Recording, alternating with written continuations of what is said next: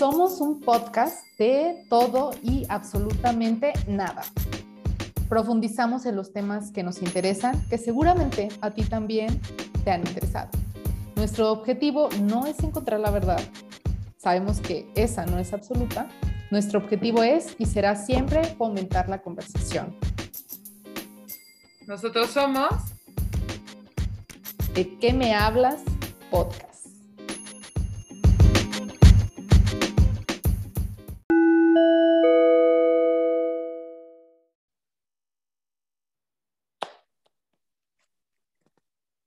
Avi, hola. ¿Cómo estuvo tu día hoy? ¿Cómo estás?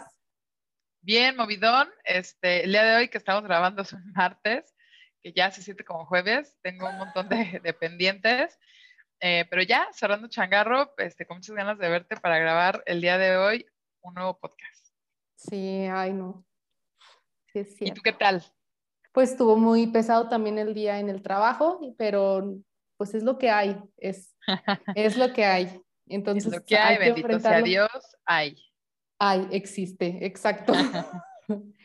y pues vamos a darle ya a empezar con este, con este tema. La verdad es que sí lo esperaba con muchas ganas porque pues es, un tema que nos, que nos interesa y que esperamos que les sea de utilidad. El crédito en sí, qué es el crédito y de qué me hablas con el crédito. ¿De qué me hablas con el crédito? ¿Qué, vamos a, qué, vamos a ver hoy o qué vamos a tratar de ver hoy? Mira, va a ser amplio y ojalá que, que hagamos este, todo para que esto salga bien, pero hemos preparado pasarles un poquito de definiciones y qué tipos de créditos hay. Luego nos pasaremos a comparar un poquito entre el crédito bueno y el crédito malo, los beneficios del crédito, los riesgos del, crédito. Por ahí les contaremos. Todo esto se los entretejeremos con un buen de anécdotas. Y pues también nos queremos ver un poquito técnicas y les vamos a contar un poquito de definiciones que esperemos que les sean de utilidad para saber decidir cuándo sí crédito y cuándo no usarlo. ¿Cómo ves? ¿De qué me hablas con el crédito, Fabi? ¿De qué me hablas con el crédito? Les voy a dar la definición by the book. Está medio, medio chorera. Eh, sobre todo buscando quitar el estigma que le tenemos al crédito, porque ya lo vamos a hablar más adelante, pero el crédito es tan bueno o tan malo como tú lo administres, ¿no? La definición tal cual que habla del crédito dice que significa que usted ha tomado prestado dinero de otra persona o institución para comprar algo, ¿sí? ya sea tarjeta de crédito, ya sea un préstamo, ya sea de persona a persona, ya hablaremos de eso, para comprar lo que sea que desea, solucionar cualquier tipo de situación y después hacer un pago, ya sea con o sin intereses. Pero un crédito em, no siempre está ligado a una tarjeta, creo que dices tomar prestado, ¿no? Entonces ya hablaremos también que si es formal o informal, pero esa es la definición de crédito, tomar prestado para un fin y luego con la intención de pagarlo, dígase con o sin intereses y algo muy importante, ¿a qué, a qué plazo, no? O sea, no, no es como que ahorita me lo prestas y en cinco minutos te lo doy, puede ser como cuando estás en la fila del cine y ahí, ¿sabes qué? Este, ahorita vaya el cajero y préstame para la entrada y ahorita vamos al cajero. Eso también es un préstamo, pero es un préstamo súper informal, pero al final es un préstamo, ¿no? Entonces, ya em, hablando ahora sí seriamente de los créditos, que un crédito ya es más allá que un préstamo informal, y el crédito sería un tema formal, Vicky nos trae los tipos de crédito, que eso es muy interesante. A ver, Vicky. Les voy a contar entonces todos los créditos que hay y, te los voy también contando a ti, Fabi, para que los repasemos, porque la verdad es que este podcast ha sido una oportunidad para que se nos queden un poquito más los conocimientos. Y pues bueno, miren, hay muchos tipos de crédito. Empezamos con el que siempre conocemos, o sea, tarjetas de crédito bancarias o ahorita que también están de moda las, las o los nuevos bancos, le llamamos, o las financieras, puedes encontrarte esto a través de una tarjeta de crédito, ¿no? Que cualquiera de las dos entidades te pueda proveer. También vienen otros créditos que, pues, por ejemplo, nosotros les contamos en el, en el episodio pasado, que son las tarjetas de crédito, pero las departamentales. Ahí les contamos nuestra triste historia con FAMSA o con también con, con claro, cómo olvidarlo. Pero bueno, pues el más, el de los memes de ahora, Coppel y Liverpool, que tanto, que también, o sea, e, esos lugares, Coppel y Liverpool, de verdad, que yo creo que tienen la mayoría de las personas que tienen crédito en México es porque lo tienen con ellos, ¿verdad que sí? Y ahí nada para hacer una acotación, creo que lo mencionamos la, la vez pasada, son empresas que son de crédito fácil y son buenas para iniciar el crediticio.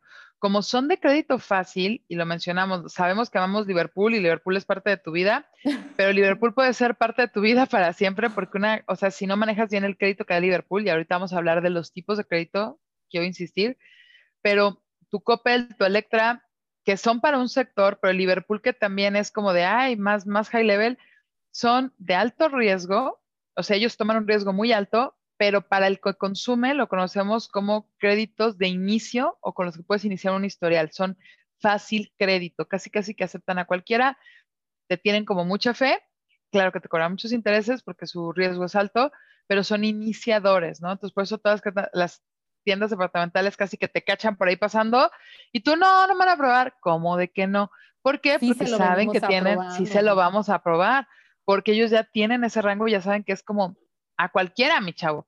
Y ojo, hay quien en el Liverpool empezó con un crédito de mil pesos y es irrisorio, pero tú dices, no, yo ya con mil pesos ya me compré mi perfume. Y hay quien le dieron de entrada 40 mil pesos, etcétera. Bueno, ese es el tipo de créditos. ¿Te van a dar? Sí. ¿Cuánto? Pues puede ser muy poquito o puede ser más.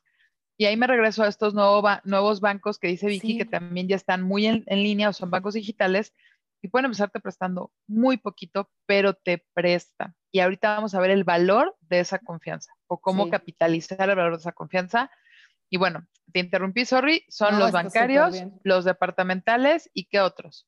Bueno, cuando ya terminamos con esta parte, vienen créditos personales. O sea, las entidades bancarias sí nos dan créditos personales, las cajas populares, ciertos lugares, pero, eh, por ejemplo, aquí es donde yo les digo que fue donde yo decidí agarrar un crédito personal en esta entidad que ya mencionamos en el episodio pasado y los que no nos han escuchado, por favor, regresense para que vean nuestra mm, triste historia con FAMSA.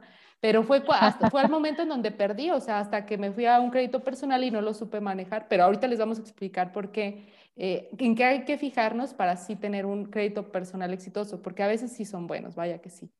Totalmente. ¿Verdad que sí? Te, solucionan alguna necesidad. También hay créditos muy específicos, aquel como el que nos contabas del crédito para comprar tu auto, que también ya tendremos episodios específicos para todo eso, créditos muy específicos para, para comprar ciertas cosas. De estudios. Hoy en día hay créditos para escuela, para estudiar tu prepa, tu universidad, tu posgrado, y ese es un crédito específico. Ya hay entidades que prestan para fines este, de, estudiantiles o de desarrollo personal. ¿no? O cuando te dan un crédito para que puedas viajar a cierto lugar y que ellos mismos toman ese riesgo. Entonces, hay créditos así tan específicos que, que no los puedes usar fuera de, ese, de, de esa función. De ese rubro para lo que nacieron. Exacto. Bueno, también tenemos los créditos de nómina, también la verdad es que hacen un gran, gran paro. Eh, recuerdo al Fonacot que también por ahí auspició algunas de las cosas que, que compramos en nuestros inicios y bueno, a veces también algunos bancos, cuando ya tienes tu nómina tanto tiempo con ellos, terminan por también creer en ti, pues ya saben que hay una cantidad mensual que está llegando o, quincenal y, y esa es como su garantía. Entonces, préstamos de nómina es otra forma. Y luego tenemos a los préstamos de adquisición de bienes de consumo duradero. Parece difícil, pero si tú nada más los, el acrónimo sería ABCD, entonces esos son los préstamos de adquisición de bienes de consumo duradero. Y eso es la verdad, ya es cuando tú deseas eh, quedarte con una casa, em, con algo como más específico, ¿no? Un Terrenos, casas, pueden ser electrodomésticos que sí o sí necesitamos como para nuestra vida. Dices tú, no muero sin una tele, pero sí necesitas un refri, ¿no? Y a lo mejor es una inversión fuerte, pero duradera es un electrodoméstico de primera necesidad, un colchón, tu cama, o sea, lo que sea parte de tu sustento, insistimos, una hipoteca, temas que te sirvan para tus funciones, que aquí vamos a concatenar lo que decía Vicky, ella tomó un crédito de FAMSA, un crédito personal para comprarse una laptop. La laptop era necesaria, la necesitaba para su universidad. Y no había otra pero a lo mejor la pudo haber buscado en uno de bienes de consumo. Exacto. ¿no? Entonces, eh, la laptop tiene una debilidad o se degrada y esos ya son como conceptos contables de Em, ¿cómo le llaman a la... la vida útil de las cosas. La vida útil, pero también contablemente te dicen cómo se va degradando o cómo se va devengando un bien. Bueno, un equipo de cómputos de cuatro años en que se devenga, cuatro años que duró tu universidad y cuatro años en los que seguro chambeaste y, y la pudiste haber pagado, pero no sacando un crédito personal para algo de consumo. A lo mejor pudo haber buscado una tienda departamental que tuviera alguna oferta en los créditos para laptops, ¿no? Sí. Entonces, todo lo que se necesite para que desarrolles tus funciones, ya sea de estudiante, de trabajo, etcétera, que te permita generar, eso sería algo también de adquisición. Los muebles que me dices. Ajá, cuando estás eh, con tu sala, en algunos lugares, entonces también esa es una opción. Y bueno, pues entonces ya los que son sí específicos créditos hipotecarios, pues ya los conocemos de la institución eh, que en México está más fuerte, Infonavit, que todos los que están cotizando pues tienen derecho a ese tipo de, de crédito y también algunas, algunos bancos que por ahí eh, otorgan las facilidades para hacer un crédito a cierto rango de, de años. creo que puede haber tantos años este, que puedas contratar y creo que el máximo de tiempo ahora es 30 años para contratar un, un, un, crédito hipotecario, pero también les hablaremos más específicamente de esto en otro episodio para que podamos ahondar más en ese tema. Tenemos y, dos episodios muy a fondo, el de crédito de automotriz, porque queremos darles todos los pros y contras, y el de hipotecario, ¿no? Entonces, ahí no vamos a andar tanto acá, porque les vamos a dar un episodio específico, porque también son temas como bien relevantes, este, que tienes nos que poner encantaría aconsejarlos. Sí. Bueno, pues ya entonces eh, nos pasamos a, a conocer las diferencias del crédito bueno y el crédito malo. Fabi, cuéntanos. ¿Cómo haríamos esta distinción? Crédito bueno, cuándo sí, cuándo es malo. ¿Cuándo es bueno, cuándo es malo? Es bueno cuando te permite y te facilita la adquisición de algo que necesitas, hablábamos de bienes de sustento o necesitas la beca para la universidad o necesitas este, algún electrodoméstico o tu auto para andar o lo vas a usar para un trabajo o tu casa para vivir. Es bueno cuando te soluciona algo que sabes que vas a poder adquirir, pero te va a tomar tiempo ahorrarlo y que mientras lo adquieres y lo pagas te está dejando un bien. Entonces, todo lo que es de largo plazo. La contraparte, y no nos vamos a aclarar mucho ahí, pero el crédito malo es el que se usa para bienes de consumo efímeros. O sea, no use su crédito para ir a cenar a un lugar carísimo porque ya comiste, ya cenaste, ya lo digeriste y resulta que lo metiste a no sé cuántos meses. Aunque lo metas a un mes, te va a generar intereses por algo que ya te consumiste. Un crédito malo es sacar un crédito para el celular, porque me urge traer este que es como la novedad, eh, porque posiblemente se va a devengar. Si es para un crédito de tu celular y lo vas a sacar a 8, 6, máximo 12 meses en lo que se devenga, porque a los celulares dura nada, pues muy bien, y más si lo metes con un plan que te da datos, ¿no? Pero si lo vas a pagar a cuatro años y tú sabes que tú quieres ese celular, cambiarlo al año y medio, crédito malo. Ya no te conviene crédito malo, ropa, ¿no? O sea, muero por esa falda. Bueno, ahórrate en dos o tres quincenas y llega y paga al cash. O sea, no metas una, una falda de temporada de verano a 12 meses, porque cuando llegue la temporada de invierno te vas a querer comprar una falda ahora de lana y tú sigues pagando la de verano que ya ni te la estás poniendo. Entonces, ese es crédito malo. Y crédito malo es aquel que te haga pensar que tienes más dinero. El crédito es un anticipo para lo que tú sabes que puedes juntar y eres capaz de lograrlo, pero necesitas una ayuda porque no quieres o no tienes la liquidez, porque sobre todo cuando, cuando eres más joven no tienes la liquidez, y cuando ya eres más grande y afortunadamente tienes la liquidez, empiezas a pensar en conceptos de descapitalización. Y dices, híjole, no me quiero descapitalizar, entonces no quiero sacar toda esta lana para esto, me autofinancio, pero siempre sé que tengo la capacidad de pagar. No sé si, si hace sentido ahí, Vicky. Hace ¿Cómo total. entre crédito bueno y malo? Hace total sentido esta distinción y créanme que va a ser súper smooth para cada uno de, de, ustedes que nos estén escuchando o viendo. O sea, cada quien va a ir descubriendo que sí, que no, pero creo que lo que apuntas de que es algo que se te va a devaluar y que todavía no lo terminaste de pagar, o sea, creo que no, no es positivo la forma en que lo estamos usando. Y ahí queremos hacer un paréntesis porque justo hoy en día hay eh, también muchas microfinancieras que dan créditos muy pequeños y su propósito es sí ayudarte a salir del paso con algo, ¿no? Eh, pero son créditos muy pequeñitos, o sea, pueden ser créditos de menos de mil pesos, etcétera, y a veces los sacas porque dices, estoy seguro que van a pagar mi quincena el día 30, pero hoy 26 tuve una emergencia, ¿no? O sea, literal, me, me rebané el dedo sin querer y tuve que ir rapidísimo a que me diera unas puntadas la enfermera de, de acá del, del, consultorio y me quiso cobrar 1.500 pesos, pero me urgía, animó que esto me espere a la quincena. Ahí te puedes financiar con estas empresas que bueno, si tienes una tarjeta de crédito, pues pasas la tarjeta, etcétera, pero si estás iniciando o no tienes como tal dinero, eh, estas son como los, las rush que lo primero que haces es preguntarle a alguien, ¿no? Del, al primero a alguien de la casa, oye, mami, ¿me prestas? ¿Me das un paro? ¿Me prestas mil pesos? Eh, si ya vives solo, pues le, le, pides a tu roomie, a tu vecino, muchos tenemos esa facilidad de pedirle a alguien cercano. Eh, los que no tienen tarjeta de crédito o los que no tienen un préstamo este, personal o los que dicen, híjole, yo sé que puede la caja popular me da un crédito personal, pero, ahorita son las 12 de la noche, ajá, y me agarró el torito y tengo que pagar la, la multa. Ahí hay muchas empresas que son banca digital o financieras digitales que te pueden ayudar a salir del paso. Pero aun cuando estén ahí para ayudarte a salir del paso, nunca hay que tomar un crédito, ya sea para algo efímero o para algo duradero que no vayas a poder pagar. Porque claro que vas a salir del paso, pero eso nunca es una extensión de tu ingreso, ¿no? Entonces hay que ser bien cuidadosos porque el crédito sí tiene implicaciones importantes en nuestra vida. Este, ahorita, eh, ahora sí, Vicky, nos, nos dices tu, opinión y otros casos de crédito bueno y malo. Y después de ahí quiero contatenar con qué onda con mi historial de crédito, ¿no? Sí. Porque, porque es como de, ah, ya pedí, ¿a quién importa si no pagué? Bueno, eh, les, les platicaremos una historia de ¿Qué pasa también si crees que no pagas o que no es en serio o que no lo necesitas, no? Sí. Pero de aquí de los créditos, de los buenos y los malos, ¿qué ejemplos tienes, Vicky, o cuáles son los aprendizajes que has tenido en la vida personal o que has observado?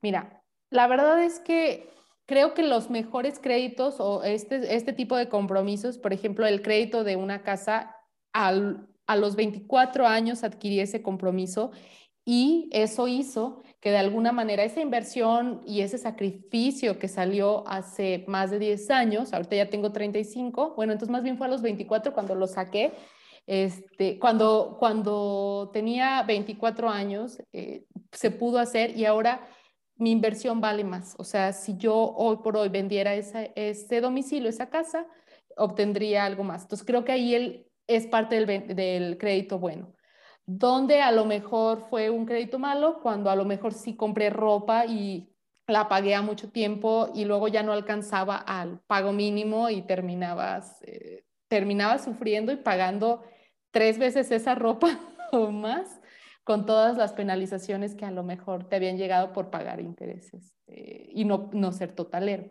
Entonces, creo que, que esas, eh, tenemos la verdad buenísimos ejemplos de cómo te puede pasar y a lo mejor tú que nos escuchas has estado ahí, pero la verdad es que hay una esperanza. Así que sí, sí lo sí, primero es estar informado, atreverse a cambiar, a desaprender algo, ya lo hemos dicho en muchas ocasiones, y no porque algo has repetido un patrón o un hábito, no lo puedes deshacer y después empezar poco a poco a cambiar tu, tu forma de hacerlo. Bueno, pues ¿qué te parece si nos vamos como a desmenuzar cuáles son los beneficios del crédito y cuáles, por así decirlo, son los riesgos del crédito, Fabi? A ver, Va, ¿cuál... Sí, estás de acuerdo, ¿no? ¿Cuáles serían beneficios de, de sí irte por, por crédito, o sea, por usar un crédito? Cuando haces un análisis y este te ayuda a anticipar una compra, insisto, tú ya sabes que este, te necesitas comprar un refri. Si ya tienes uno en uso y simplemente dices, está por tronar, no necesitas un crédito.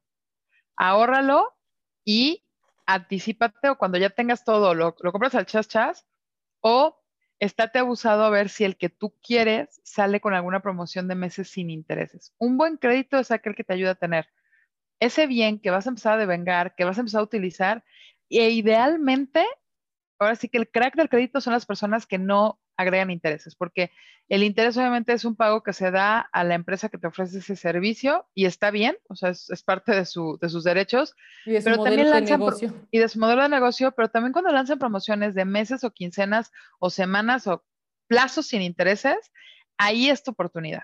Otro ejemplo es, ya me cambié, estoy viendo solo o estoy por irme a vivir solo y no puedo sostenerme sin un refri, una lavadora y una cama, y juntar para estas tres cosas me ha tomado un año y medio, ni modo que duerme en el piso, nunca pueda refrigerar un litro de leche y no lave mi ropa, ¿no? Que eso lo puedes solucionar lavando afuera. Pero bueno, lo más básico para tener una vida digna, mételo a crédito, siempre y cuando el crédito es bueno es aquel que prorrateas y sabes que dentro de tus ingresos no te va a consumir más de lo que platicamos el episodio pasado que les recordamos. Del 100% de tus ingresos, 50% es para tu sustento. Aquí vienen también los créditos. Ojo, no digas, no, 50% para vivir y, lo que sobra para los créditos. No, el único porcentaje que queda fuera de aquí en un crédito es 30% para vivienda, que puede ser por hipoteca o porque rentas o subarrendas. Pero dentro de tu 50% de sustento debe de ir tus deudas que traes. Entonces debes de prorratear y decir, bueno, me voy a comprar el colchón pero no puedo dormir en el piso y el frigobar en lo que este, me capitalizo y nada, ni lavadora, ¿no? Este, ahí voy con mis papás a que me ayuden a lavar.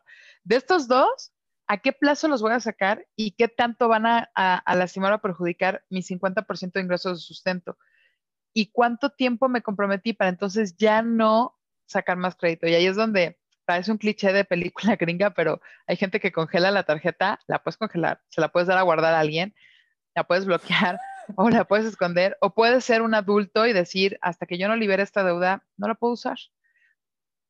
Espejo, crédito malo quien empieza a consumir, a consumir, a consumir, no lleva un registro y luego se da cuenta en tres meses que resulta que de deudas y de préstamos y de compritas, aunque sean sin intereses, resulta que debe pagar más que lo que le entra. Ahí ya se te sale de las manos el crédito. Sí, no, es, es, eh, es un caso, o sea, que, que, nos pasa a muchos mexicanos que hemos estado ahí, pero todo podría obedecer a buena planeación para que no llegue, lleguen ese tipo de cosas. Sí, porque excedernos, o sea, ya lo sabemos, excedernos, todo exceso nos trae consecuencias negativas. Sí, todo exceso es malo. ¿Cuál otro? ¿Cuál otro nos puedes contar? O sea, ¿crees, ¿crees, por ejemplo, que uno de los beneficios del crédito sea la flexibilidad? ¿O tú qué, piensas? Sí, claro, o sea, es como, eh, de verdad, otro ejemplo, ya tienes planeado que te vas a ir de viaje y estás juntando, pero de repente sale en gurú de viaje un ofertón loco que dices, híjole, es que el vuelo nunca lo había visto en menos de tantos, de mil, ocho mil pesos, y ya lo tengo, mete la tarjeta. Porque si tú tenías planeado gastar 12 mil pesos y lo ves en mega oferta en 8 mil, te está representando un ahorro.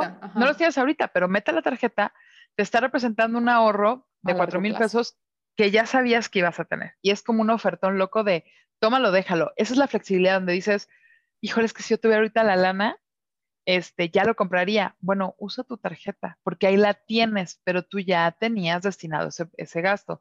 Y serías un crack si además de que usas el ofertón, tú con tu tarjeta, y ahí los invito a que conozcan mucho qué tarjeta tienen, si hay promociones, porque muchas tarjetas tú haces un gasto y les llamas y dices, oye, acabo de gastar en Travel, en Guru, en donde quieras. Hay promoción y muchos bancos te dicen, sí, te puedo dar meses sin intereses. Y entonces ahí eres un crack porque anticipaste algo que ya tenías planeado, que estabas ahorrando, pero resulta que te ahorraste. Y dos, lo vas a prorratear a tres, seis meses y asterisco, vamos a platicar de qué maneras con los viajes. Nunca se vayan de viaje debiendo, ¿no? Entonces dices, híjole, pues el viaje es para marzo del mes del año que entra, pues lo liquido antes de enero, ¿no? Entonces ya fuiste un crack, agarraste un ofertón, hablaste con tu banco y resulta que te dan meses sin intereses y solucionaste algo que a lo mejor te tenía preocupado. Entonces, flexibilidad en la oportunidad de conseguir ofertas. Sí, claro. Tu y estilo de vida. Sí, exactamente, porque ya estabas ahorrando, ¿no? Entonces, y eso del viaje es un ejemplo, pero te puede pasar con un montón de cosas, insisto. El refri que ya tenía yo visto, la lavadora que a lo mejor ya llevo el 50% ahorrado, pero ahorita salió un ofertón loco. Ahorita vienen temas del buen fin. Las personas que son muy inteligentes, y esperamos que ustedes sean de esas con sus créditos, muchas veces no, no saben que viene el buen fin y hacen un presupuesto de lo que se pueden endeudar. Oye, me voy al buen fin y voy a llenar mi tarjeta y voy a hacer compras hasta por tantos mil pesos, pero la mitad de eso sé que me cae en aguinaldo y voy a matar la deuda.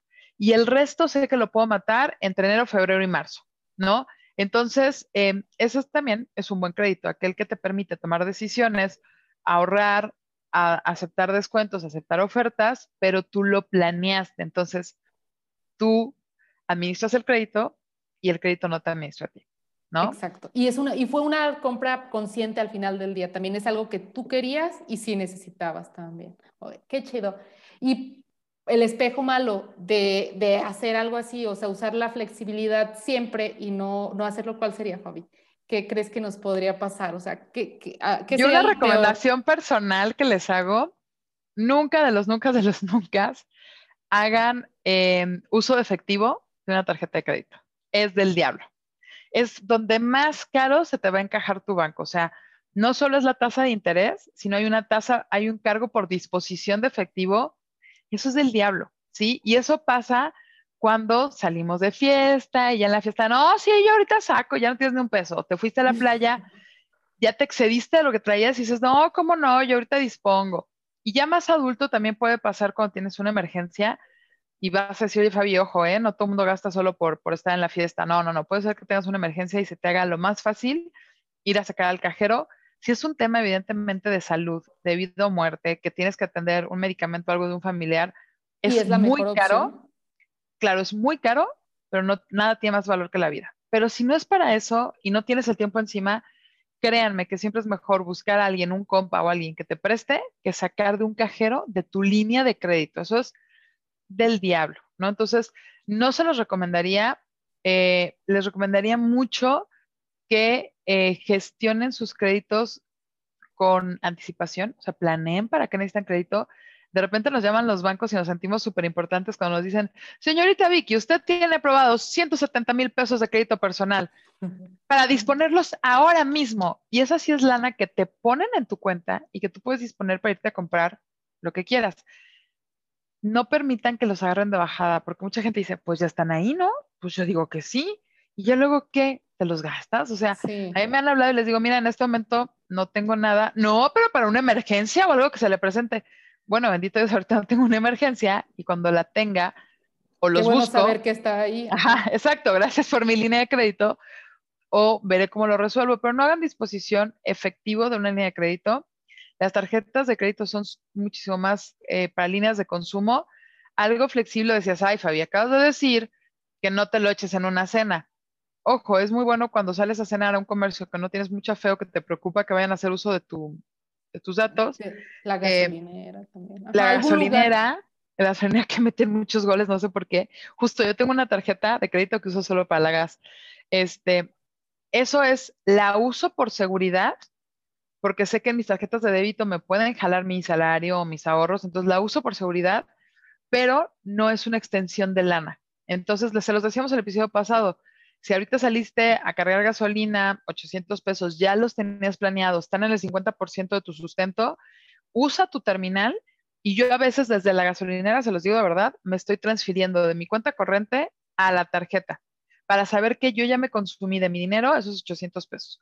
Pero lo hice por seguridad. Ajá, no lo hice porque diga, y llegué con cero litros a, a la quincena y pues ni modo, de la tarjeta de crédito eh, ahí cuando estás llegando a ceros y te financias del crédito cada quincena o cada mes o cada ciclo salarial, ahí hay un tema y hay que revisar. Y ahí es donde entrarían las figuras de evaluación de deuda o consolidadoras de deuda, ¿no? Que ahorita se los vamos a platicar. Sí. ¿Qué otro teníamos ahí como los dons o los dos, Vicky? Mira, por ejemplo, entre las cosas que también, o sea, lo peor que nos podría pasar es que ya después de, de todo ese exceso, y, de no haber usado prudentemente nuestro crédito, venga el daño que le podemos hacer a nuestra reputación crediticia. Aquí en México le llamamos el buro de crédito, este registro.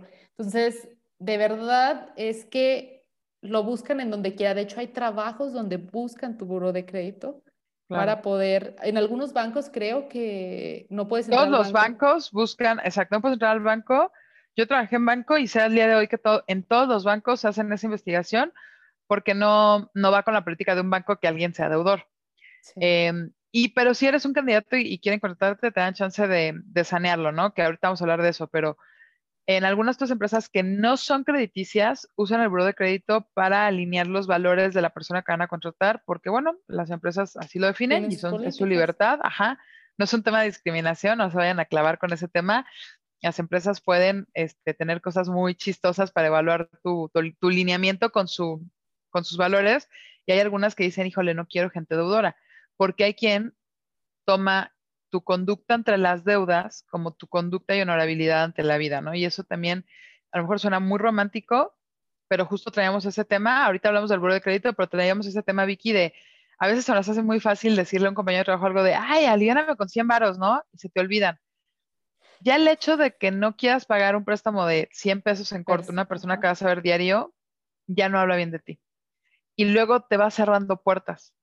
Hay personas que ya las tienen todas las puertas cerradas con su familia, entonces pidas 50 pesos o pidas 50 mil, cuando hagas un pedido de dinero a una persona, a una institución, te recomendamos que siempre lo saques con, el, con la, iniciativa o la intención de pagarlo, ¿no? Porque esa conducta, además de que te abre puertas, habla de tu honorabilidad y compromiso y además es parte como de lo que como mexicanos y sociedad debemos de empezar a mejorar. O sea, nada de que no, sí, yo sé que los créditos y no los pagué, les vi la cara.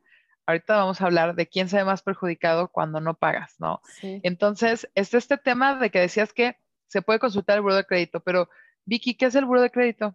El buro de crédito es una entidad que te revisa o donde, donde todas las entidades financieras reportan tu conducta y donde también ellas mismas pueden ampararse para poder revisar y, y con base en eso poder darte más créditos. Entonces, es, es, una paradoja porque tener un crédito te sirve para tener más créditos. Entonces, si fallas en, en, lo poco, es más difícil que puedas conseguir un crédito de casa o un crédito de auto. Y, y, está complejo. La verdad es que yo he tenido algunos tropiezos con el crédito, he sido muy franca y muy abierta en eso y de verdad en algún momento de mi vida se me limitó mucho el acceder a otros, a otros créditos más grandes. Por ejemplo, yo tengo un par de tarjetas de las que no me he deshecho y una de ellas no me desecho porque precisamente había un, como una especie de, de mancha que no me permitía acceder a un límite de crédito más amplio. Entonces, desde ahí me siento que ya estoy perdiendo y que lo mejor que puedo hacer es cambiar mis comportamientos para eventualmente, ahora que ya logré, por ejemplo, el año pasado pagar mi casa, pues a lo mejor participar para, con un banco para, para pagar, para poder adquirir otra, ¿no? Oigan, y algunos mitos del buro de crédito. A mí me encanta escuchar a la gente que dice, no, a mí no me gusta estar en buro de crédito. O sea, como que en México decimos, estoy en buro de crédito y es de, no, ya estoy en buro. A ver, todos, hasta lo que hemos, bueno, no todos, hay, la verdad hay gente que no está en buro porque en su vida ha figurado Mi papá. en un crédito, en su vida, mi mamá posiblemente, y está bien, en su vida han figurado en un, en un crédito. Pero vemos otras personas que ni sabíamos que nuestra beca de, de, de estudiante ya te ponían en buro de crédito. ¿Cuánta gente sale de la universidad? No evaluó su beca, y aquí quiero hacer un paréntesis, cuando yo entré a la universidad las becas todavía eran becas, o sea, de que decían, usted va a pagar el 50%. A los poquitos años que yo estudié, mis, las generaciones de después ya venían con puras becas de EduBeca y no sé qué, y ya eran créditos y no se les explicaba la tasa. Entonces el chico salía de su universidad con un préstamo brutal y no hablemos de Estados Unidos, que yo conozco amigos que salen con, deudas de, casi de, más del millón o cerca del millón de dólares que dices tú, pero ¿cómo? Nunca ¿Cómo tienes 25 años y, debes eso? Eh, bueno, en México no, no son millonarias, pero sí sales con una deuda muy fuerte porque no te pudiste investigar si tu Segubeca o tu Edubeca, lo que fuera, era un crédito, qué tasa tenía. Y bajo esa tasa te hubiera convenido buscar otras opciones, pues quién sabe, Fabi, es una persona de 18 años, es lo que hay. Entonces, eh, siempre, siempre te un crédito leer. Y ojo, muchas personas dicen, yo no estoy en buró, investiga. Cualquier crédito que hayas tenido, todas las empresas, insisto, y esto tiene que ver también con una transparencia entre las financieras, lo deben de reportar. ¿Por qué? Porque si le dimos un crédito a Vicky y ella pagó muy bien, yo le debo de poner esa calificación para que otras empresas sepan que ella es leal y honorable y le ofrezcan mejores beneficios si yo le presté y no pagó tan bien, yo también tengo que, reportar que no me pagó tan bien para no sesgar la decisión de otras empresas en las que, denme un segundo, espera un segundo, ¿eh? Sorry, tengo que abrir la puerta. Sí, no te preocupes. ¿Se puede pausar? No. Ahí vengo, ahí vengo. Ahí vengo. Y pues mientras también les voy contando que en realidad también nos, nos perjudica mucho el, el, hecho de que nosotros este, no estemos eh, pagando eso que tenemos. Nos, el, cualquier atraso se paga, se paga caro, ¿eh? Cualquier atraso. Eh, a mí me tocó que hace años, por ejemplo, creo que había pagado yo, no me acuerdo si como 250 pesos por no acordarme del día en el que era el pago. Entonces, al no acordarme del día en que era el pago, me tocó esa penalización de alrededor de 250 pesos y estuvo cañona. Oigan, paréntesis, es que este, llegó mi esposo y no tenía llaves. Y yo de repente veo que están abriendo la, la ventana y yo dije, bueno, denunciaré que ya me están asaltando. Pero sorry, es que dejé encerrado hacia afuera a mi esposo.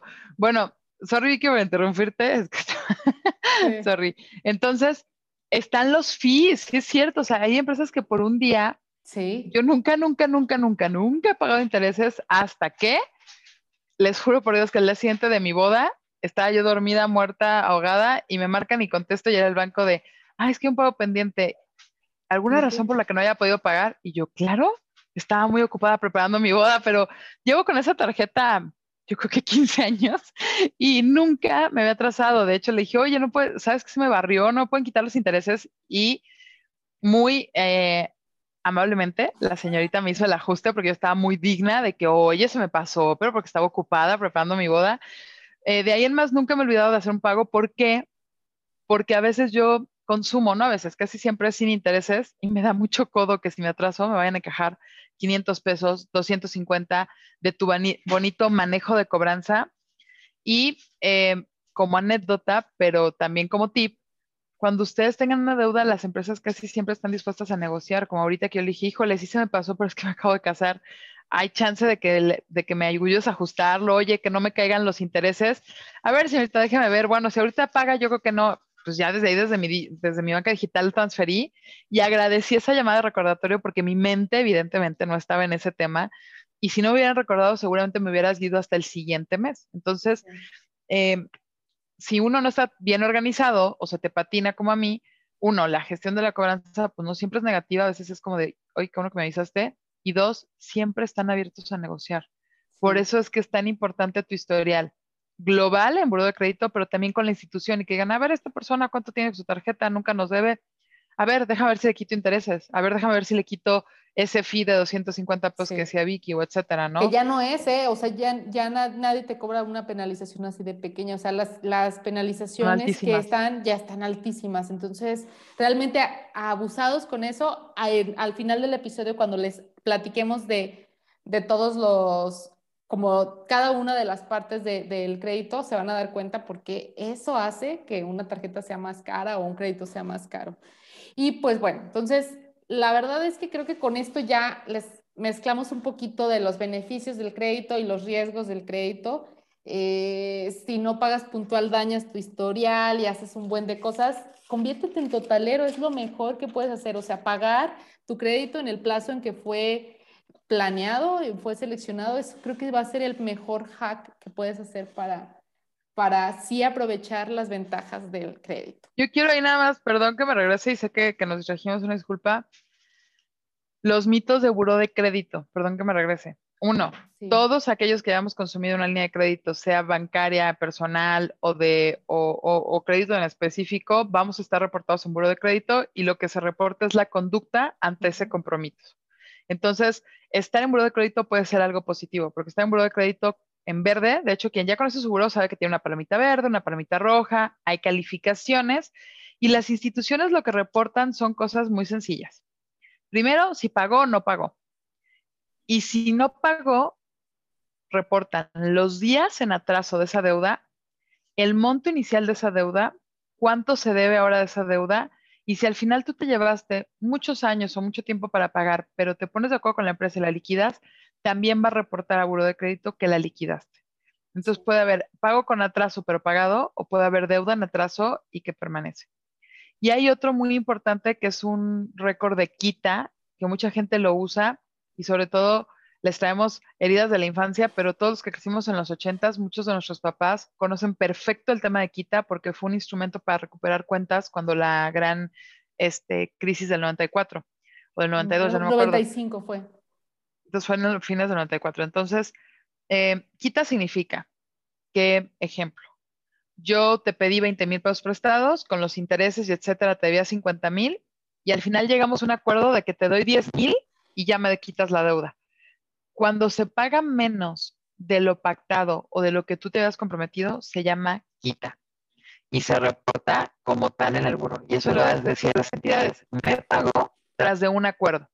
O sea que al final causó quebranto. Quebranto significa yo como empresa perdí. porque lo que le, lo que le presté ni siquiera mínimamente me lo devolvió, pero hubo una buena intención.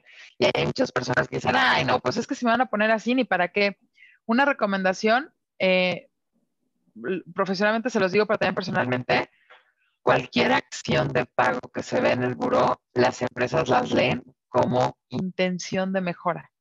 Entonces una quita siempre va a ser mejor que una calificación de impago. Y otro mito es aquel de en siete años expira mi deuda.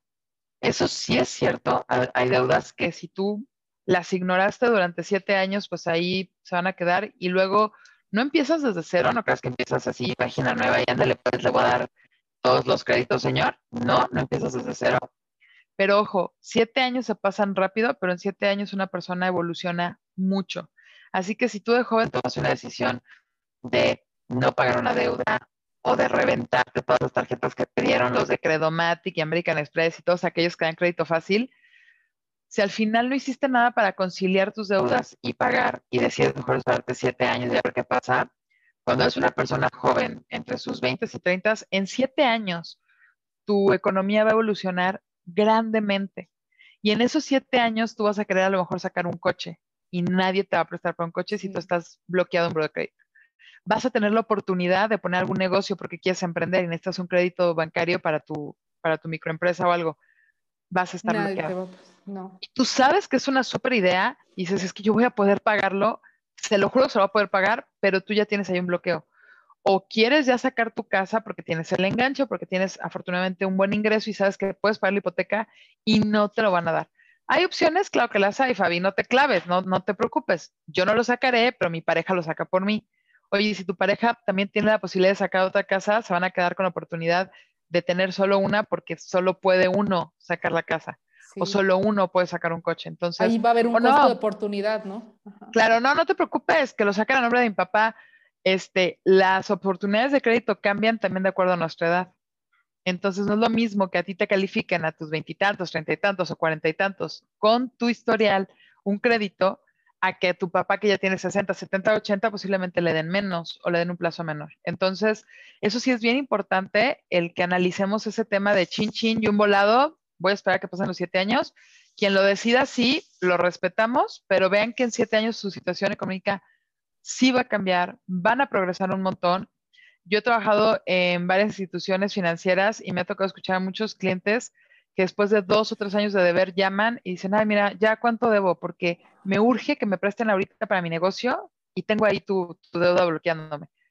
Y pues se paga y se consolida. Y en todas las empresas que yo he estado es como de, ¿cómo no? Vamos a un acuerdo y con mucho gusto le liberamos esa situación porque sabemos que ahorita su situación ya cambió y todo mundo tiene chance una segunda oportunidad. Entonces, yo no conozco ninguna institución eh, financiera de crédito, sobre todo las no bancarias, porque los bancos sí son más cuadrados y definitivamente mm, son un poquito más usureros, pero las no bancarias casi siempre son más humanas y dicen, ok, vamos a llegar a un acuerdo, ¿sí?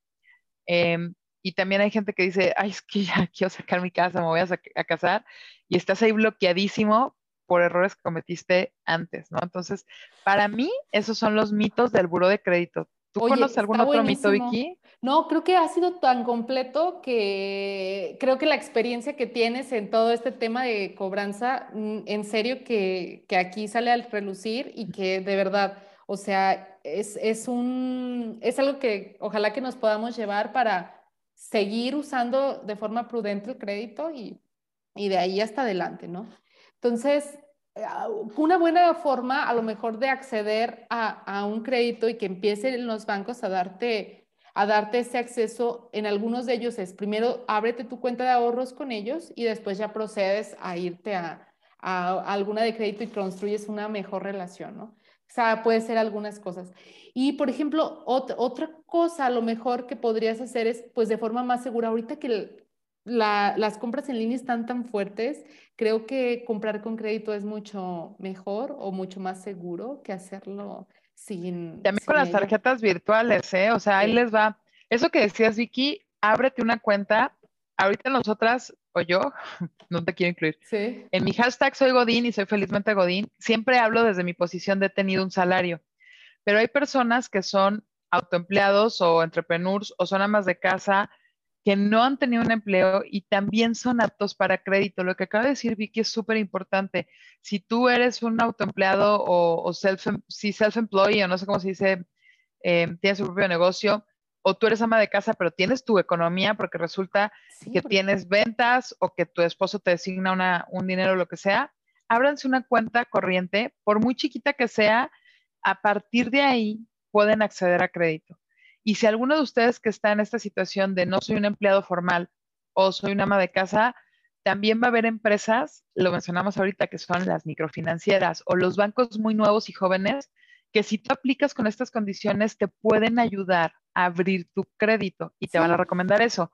Oye, necesitamos abrirte una línea de crédito o te van a dar la confianza de un primer crédito muy pequeño y ojo, no, no este, menosprecien una línea de crédito de 800 pesos, de verdad que no, porque esa línea de crédito que no te va a servir ni para taparte una muela, te va a ayudar a entrar a buró y a ser atractivo para otras empresas que le de mañana te decir, yo te doy 20 mil pesos de, de, línea de crédito. Entonces, perdón que nos hayamos saltado este tema y me regreso, Vicky, pero le pegaste, o sea, cómo agarrar crédito no siempre es porque tienes una nómina y eres atractivo para los bancos. hay muchas personas que no tienen eh, historial ni siquiera de débito y sí pueden acceder a crédito. Y están también las cajas de ahorro, que también son buenísimas para la gente que no tiene, que no está bancarizada. Las cooperativas este, y todo eso. Justo. Y justo lo que decía Vicky, oye, su papá nunca tenía crédito, mi mamá tampoco, y hay gente que dice, no, no, no, a mí no me gusta deber. Fíjate que hasta por seguridad, déjate tú de deber, es que ahorita vas a agarrar tu tarjeta de débito o la de ahorros para hacer una compra en línea.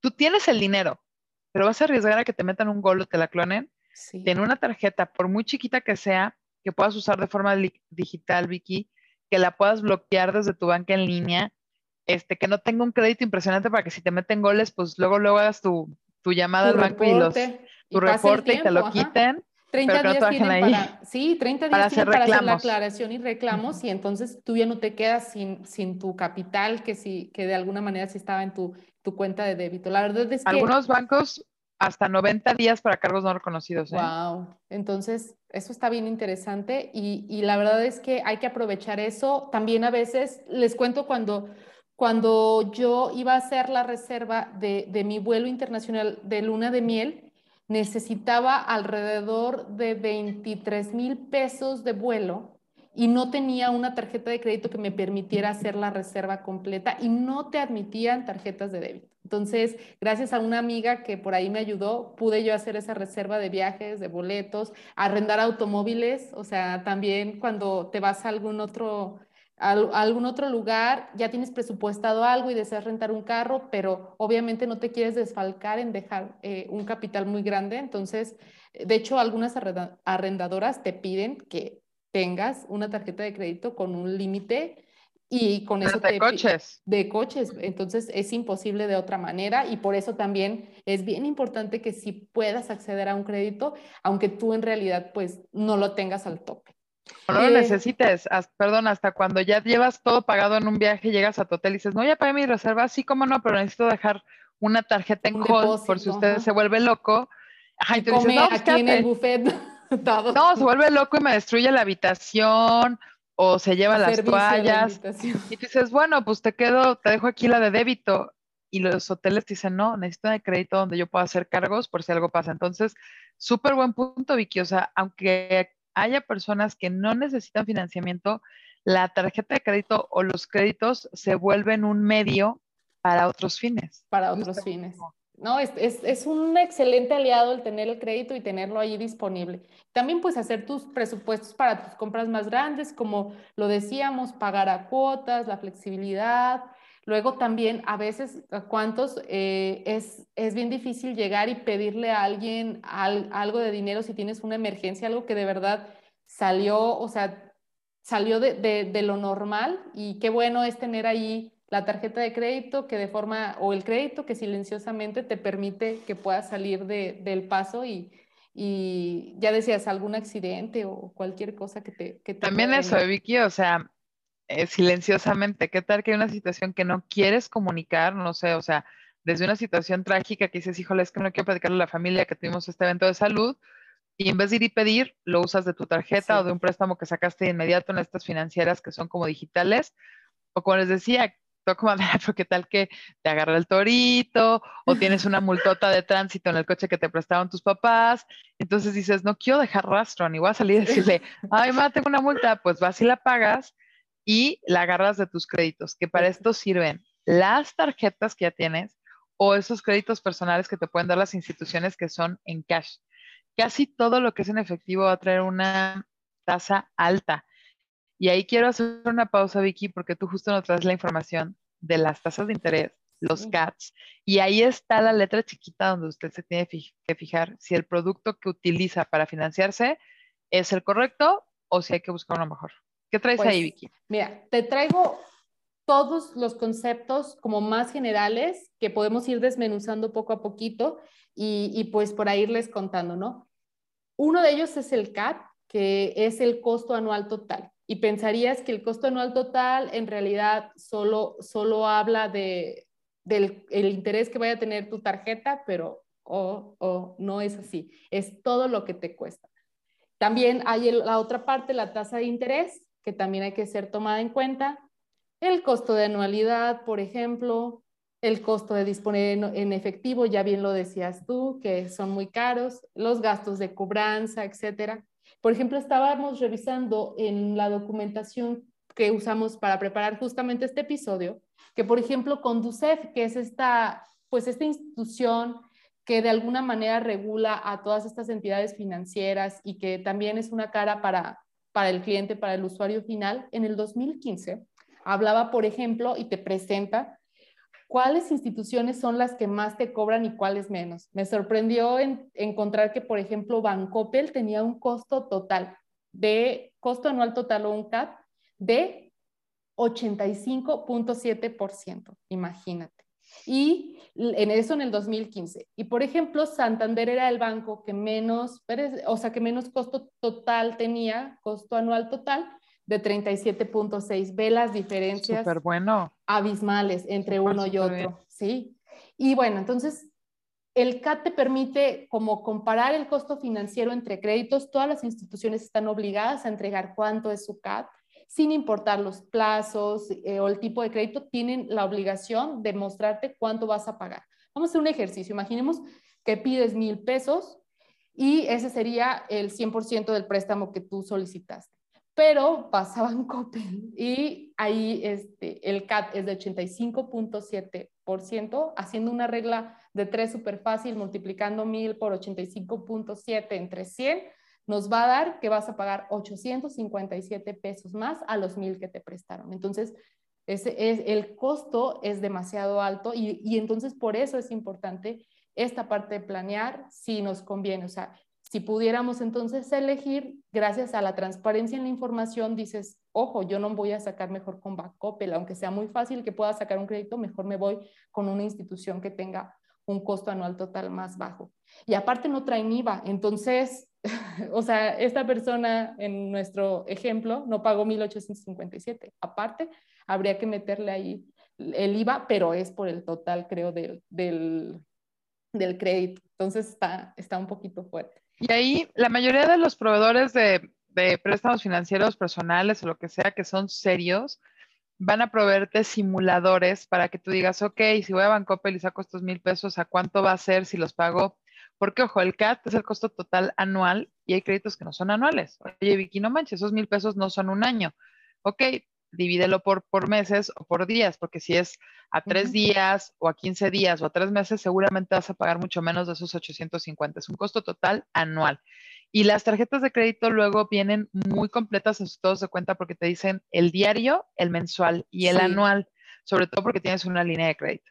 Las microfinancieras te pueden dar el diario, pero están obligadas por Conducef a dar el anual y de repente traen unos costos de 500% anual, pero nunca te van a prestar a 12 meses, te prestan a días porque son microfinancieras y los bancos te prestan en línea revolvente y los hipotecarios te prestan ya a años. Entonces las tasas también van a variar de acuerdo al tipo de producto que te den. Cuando es un producto de consumo se va muy alta la tasa porque son préstamos efímeros, son no más de un año, o no más de seis meses. Ya cuando hablas de coches, que te puedes ir desde dos años de crédito hasta seis, ya se encajan en la, en la, en la, en la tasa, pero no va a ser un, un CAT de 85%, ¿no? Si acaso es una, una tasa de, ah, creo que hasta 16, el año pasado estaban en 16%. Ya cuando te vas a vivienda, por ahí traes un, un dato, Vicky, eh, de lo que es el Infonavit. Cuando es vivienda ya no son tan altos, pero sigue habiendo un interés, ¿no? Un interés. Por ejemplo, el Infonavit, el último dato que pude consultar, eh, estamos en, es el 19 de octubre del 2021 y su tasa está en 10.45%. Esa es, ese es su, su, tasa de interés que trae. Y, por ejemplo, eh, otras instituciones, ah, encontré unas muy bajos, alrededor del 7%, hasta el 12, 13% más o menos. Entonces va a oscilar mucho, hay, hay que echarle un ojo donde es donde más conviene. Que no hay que, no vamos a andar tanto en el hipotecario, esos datos se los voy a dar, pero regresándome. Si vas a sacar un crédito o una compra, hay varias cosas que hacer rápido. Vi que cada es una regla de tres, pero si usted va a Electra a sacar una tele de 5 mil pesos a 300 pagos de 500 pesos, multiplique 300 por 500 y luego esa tele le va a salir en 50 mil. ¿Por qué? Entonces, em, antes de adquirir, rápidamente en su celular con la calculadora o algo así, de a ver, ¿a cuántas quincenas? No, son quincenas chiquitas de 150, muy bien, pero ¿cuántas? ¿No? Y ya te dice, no, pues son 300 quincenas. ¿Cuántos años son esos? Multiplícalo. Porque luego la gente está pague y pague y pague y la tele ya ni prende y la tele ya no es de las nuevas y pague y pague y va a la institución a gritonearle al cajero a quien se deje a decirle, son los rateros, ¿por qué me hicieron eso? Porque no hacemos simuladores, porque no preguntamos. Si usted va a una tienda departamental, desde el cajero de Liverpool le va a decir, oye, a meses, pero ¿cuánto es el interés? Y te lo van a decir. O te van a decir, mira, tú terminas pagando tanto. Si al lugar donde tú vas a comprar o a pedir un préstamo o a sacar un, dinero, no te saben decir cuándo vas, cuánto vas a terminar pagando en el plazo que te comprometes, no te comprometas ahí. Huye de ahí. Sí, huye de ahí, porque mucha gente sí dice, ay, es que eso nunca me lo dijeron, pregunten. Y si cuando tú preguntas te dicen, no sabría decirle, eso está en su contrato, pues no lo compres. O digo, bueno, sabes que déjame, me detengo, déjame mirar tu contrato, déjame leer tus especificaciones, o oye, no me puedes hacer un simulador y dice, no, no tengo cómo, no sabría decirte, muévete a otro lugar. Ahorita la oferta de crédito personal, de tiendas departamentales, de tarjetas de crédito, de bancos, de financieras digitales, de cajas populares, es tanta que creo que es bueno ir a donde te sientas cómodo y donde veas que te trataron con dignidad y, fueron, y fueron claros con la información, para que luego no estés pague, pague, pague, pague y no sepas hasta cuándo. No. Y también otra cosa que pasa. A mí me gustaría, me gustaría ahondar nada más un poco que también cuando tú tengas eso, preguntas si al pagar de forma anticipada hay alguna penalización o podrías anticipadamente terminar tu, crédito y se va directo a los saldos, le llaman insolutos, y ya entonces no vas a pagar todos los intereses completos. Buenísimo eso, esa es otra, ¿eh? Usted pregunte, ¿hay penalización por adelantar? Si le responden sí, usted salga corriendo de ahí. Porque las financieras que se dan a respetar, que son humanas o que son buenas, van a decir, no, no hay penalización, porque las financieras desde el día uno del préstamo ya están ganando. Así que si tú anticipas, no les preocupa porque buscarán la forma de colocarte otro producto y seguirte ayudando en tu vida financiera. Las que te penalizan, lo que quieren hacer o son, no son usureros porque si no la Conducef lo cerraría, pero lo que quieren hacer es garantizar una ganancia leonina a costa tuya en vez de verte mejorar financieramente. Entonces una financiera dice, oye, si antes me puedes pagar, bien por ti, porque significa que tu situación ha mejorado y ahora eres capaz de pagar más. Y yo te ayudé. Liquídame y estaré ahí para ofrecerte otro producto. Entonces, las cosas claras, la realidad es que, insisto, la competencia nos ha permitido voltear a ver a muchas empresas, instituciones bancarias, no bancarias, que te van a permitir, es más, hasta los amigos. Hay quien te extiende la mano y le dices, oye, me alivianas, me prestas mil varos porque voy a hacer una inversión. Y si te los presta porque siempre le pagas, no le dejes de pagar. Porque hay amigos que ni siquiera te cobran interés. O no te van a decir, ay, sí, pero ¿cuánto vas a dar de esa tajada? Y hay otros amigos que sí te van a decir, oye, sí te presto esos 10 mil pesos, pero más a regresar 11 mil eh, compara, me mejor que una compara Ese, compara ese, ese deal con el de un banco y a lo mejor te puede convenir. La realidad es que em, elegir el crédito debe ser como los zapatos, el que te acomode cómodamente y el que te permita andar.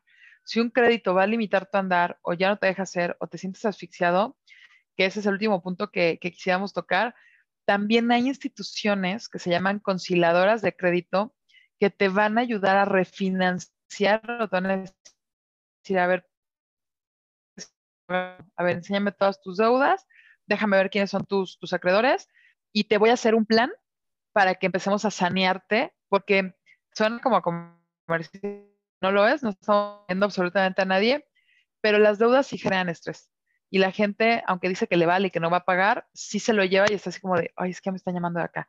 Híjole, sí debo lo de allá. La incomodidad para la familia a veces. Entonces, al fin, Sí, sí, sí. te están cobrando sí, sí, porque aunque la cobranza hoy en día es muy respetuosa y no van a ir a tocarte la puerta y no sé qué, al final tú sabes que debes y eso te pone incómodo, ¿no? Entonces, em, esa es la recomendación. Siempre hay cómo resolver, siempre hay cómo mejorar. Eh, analícenlo, den un paso atrás. Si se sienten muy saturados, congelen sus tarjetas, cuelguen los teléfonos, eh, no vayan a las ventas nocturnas porque, ay, es que hay descuento, yo no sé qué me estoy perdiendo yo siempre que hay mucha venta nocturna y paso por Liverpool y parece que están ahí como regalando, me pongo muy ansiosa y digo, ¿qué, es, qué está comprando la gente? Y yo no, ojo, o sea, no siempre se necesita comprar. Cuando ya vienen las ventas nocturnas o el buen fin, etcétera, yo trato de hacer una lista de lo que sí necesito para ir enfocada a gastar en lo que sí voy a tener una ganancia. Y ya sé que ya nos extendimos, Vicky, pero no hemos hablado de los meses sin intereses, que eso, tú hablabas de la tasa de interés. ¿Tú nos puedes platicar esto de los meses sin intereses? Claro que sí. Bueno, es una, eh, el beneficio de, parcializar o de, hacer en cuotas toda una compra que tú tengas te permite, como lo decíamos, mantener esa flexibilidad que tenías antes.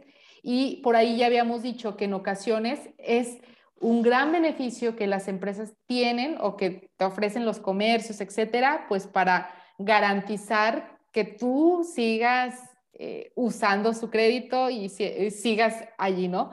Entonces, todos esos beneficios en realidad vienen dentro de tu costo anual total. También están, o sea, por ejemplo, la anualidad. Hay, tarjetas, o sea, no siempre te dejes ir, por ejemplo, con una tarjeta que esté súper baja de anualidad, porque no necesariamente va a ser la, más barata, por así decirlo, al final de, de todo. Entonces, hay que por ahí estar como teniendo muy en cuenta cuándo sí usar el mes sin interés. Eh, hay, hay, algunos bancos que ya de cajón te dan tres meses siempre y creo que tres meses sería algo sano para que tú pudieras comprar algo que realmente necesitas, pero que sea, como tú decías, la palabra efímero, me encanta, pero más tiempo de eso no. Y yo creo que ya para alguna otra compra, de hecho, me daba mucha risa porque algún día vi un anuncio de radio donde un Mercedes te lo ponían a, meses, a 24 meses sin intereses o una cosa, yo decía, bueno, pues de cuándo tienes que tener tu crédito para que, para que se pueda, ¿no? Entonces, creo que nunca he visto más de 18 meses, 24 meses en algunas de las tarjetas y creo que es el máximo tiempo. ¿Tú has visto algo distinto? No, sí he visto los coches en Jeep y en las de Premium te dan hasta 24 36 meses sin intereses, pero lo vamos a hablar en otro podcast porque vi que acaba de tocar un súper punto y ya les platicaré una anécdota cuando yo visité una concesionaria que decía meses sin intereses y cuando la comparé con otra que tenía una tasa, pues la otra me sale más barato. Y es porque lo encajaron en la comisión por apertura, pero eso ya es de autos y creo que por ahí va tu anuncio de Mercedes. Pero yo estoy hablando ahorita de créditos con más trancas, muy abusados, pregunten y lean las letras chiquitas. Yo quiero hacer una distinción porque todos somos muy este, Liverpooles y así, Palacios de Hierro. Hay dos cosas. Una, meses sin intereses y meses fijos. Ah, ¿sí? Cuotas Cuando te dicen la cuota fija ya trae un interés, lo único que te dicen es nunca te la voy a subir. El bonito compra ahora y paga hasta no sé cuándo, lean las letras chiquitas, porque es compra en, en septiembre o en octubre, no sé, y paga en febrero. Si no revisas, tú llegas con tu compra de 10 mil pesos de octubre y la empiezas a pagar en febrero y ya van 15 mil pesos. Y tú oyes, pero dijiste que yo pagaba hasta febrero. No te estoy cobrando, no estoy haciendo labor de cobranza, pero tu crédito tiene un interés y en los meses que, que ha estado ahí el saldo guardadito hermoso, pues ha crecido, ¿sí? Y si a ti aún así te conviene porque tú compraste una sala brutal para tu casa nueva y ya la usaste para las navidades y etcétera, y aún así te convino el, el, deal, muy bien, pero que sea porque tú tuviste el control y no porque te vieron la cara, dices, ay, eso no me explicaron. Hay cosas que no se explican, usted las tiene que preguntar. Los meses sin intereses son buenísimos porque significa eso, parcialidades de 3, 6, 9, hasta 12 meses, Vicky, creo que he visto 18 meses sin intereses y es sin intereses. O sea, me compraste una sala de 18 mil a 18 meses, me pagas mil. ¿Dónde hay que poner ojo? Y creo que más bien ahí habla otra vez de nuestra honorabilidad, es cuando un mes lo dejas de pagar, te puede caer un fee o un cargo de 500 pesos o algo y dices, órale, hasta más que en mensualidad. Claro, porque fuiste desleal con un acuerdo que hiciste. A ti te están cobrando cero intereses. ¿eh?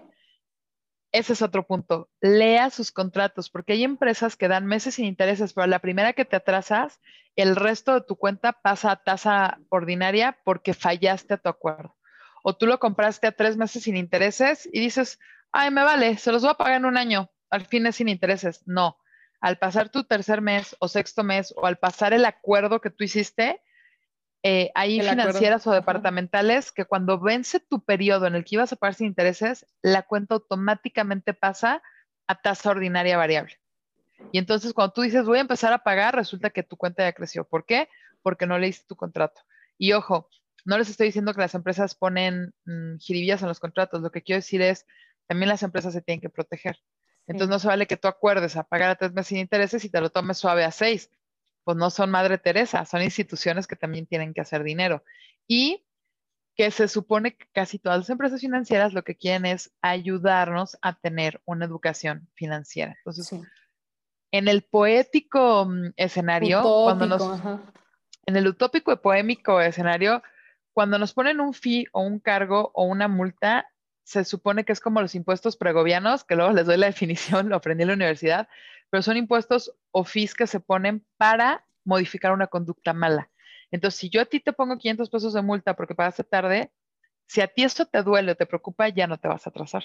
Entonces, estoy poniendo un cargo que sirve como un correctivo. Y cuando yo te ayudo a corregir una conducta, te ayudo a tener una mejor educación financiera. Entonces, la realidad es que lo que les queremos decir es, usen el crédito como un aliado y no lo usen como un enemigo ni lo antagonicen, ¿no? No permitan que el crédito se apodere de ustedes, tampoco se sientan devastados ante una situación de mal crédito, busquen ayuda eh, de personas que conozcan, de empresas que se dediquen a ello. Siempre se puede tener un, nuevo buen inicio y siempre se puede mejorar eh, el tema del crédito si le interesa. Y si no le interesa porque no necesita o nunca ha pedido prestado, recuerda lo que decía Vicky, por temas de seguridad o para lograr cosas que son un medio para un fin, ¿no? Sí. Justamente, y pues con eso yo creo que estamos cerrando. Qué buena conclusión. Esperamos que hayamos logrado abordar cada una de las partes que fue nuestra intención, o sea, estar dándoles una definición y que cuando salgan de aquí pues se lleven algo extra. Acuérdense, todo es dentro de nuestra experiencia y con la mejor forma que, tenemos para contárselos, para enseñárselos y como se los decía al inicio, es una forma de reforzarlo para nosotros. Sí, tampoco está escrito en piedra, ¿eh? Sí hicimos una investigación, pero esto es una conversación, son sugerencias, experiencias, y ya si quieren ahondar sobre los temas, no dejen de consultar expertos. O sea, los expertos son la gente y los asesores de los bancos, el bonito libro, póngase usted a leer, póngase a estudiar, este, y tenga siempre un asesor financiero, si tienen la familia un contador, etcétera. Nosotros aquí hicimos un resumen de vivencias, anécdotas y la bonita investigación, que también ahí tuvimos a mano, pero es bastante informal y acá entre, entre amigos. entre compas. Entre compas. Pues Ojalá que lo hayan disfrutado, nosotros lo disfrutamos también mucho y nos vemos en el siguiente episodio, Fabi. Muchas gracias, Vicky. Nosotros somos... ¿De qué me hablas? ¿De qué me hablas? Podcast. Podcast. Órale, pues. Nos estamos viendo. Bye, bye. Bye.